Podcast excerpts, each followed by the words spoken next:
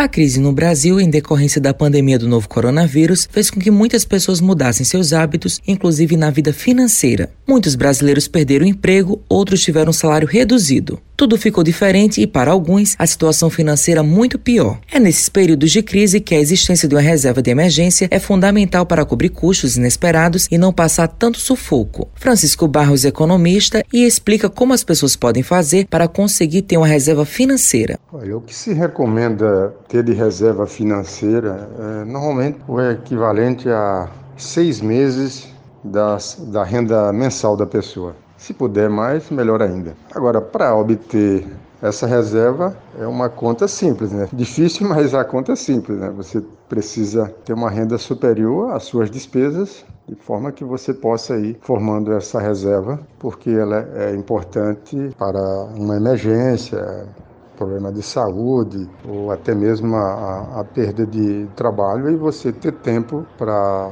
reintegrar o mercado de trabalho e assim não ter maiores problemas e consequências maiores para a, toda a sua família. O especialista destaca a relevância de ter essa reserva nesse momento de crise. A importância de ter uma reserva financeira é tanto do ponto de vista de você poder fazer o pagamento de suas despesas com descontos somente aquelas ligadas a IPTU, IPVA e todo e qualquer pagamento que você possa efetuar com desconto, você deve fazer e comprar à vista, porque aí você pode barganhar e obter ganhos maiores e assim não só ter esse desconto, mas também evitar qualquer compra financiada que engloba juros ou recorrer a cartão de crédito rotativo dele ou o cheque especial, que tudo isso são juros altíssimos que absorvem muito da renda das pessoas e não é uma boa ideia partir para isso. Matheus Silomar para a Rádio Tabajaro, emissora da EPC, empresa praibana de comunicação.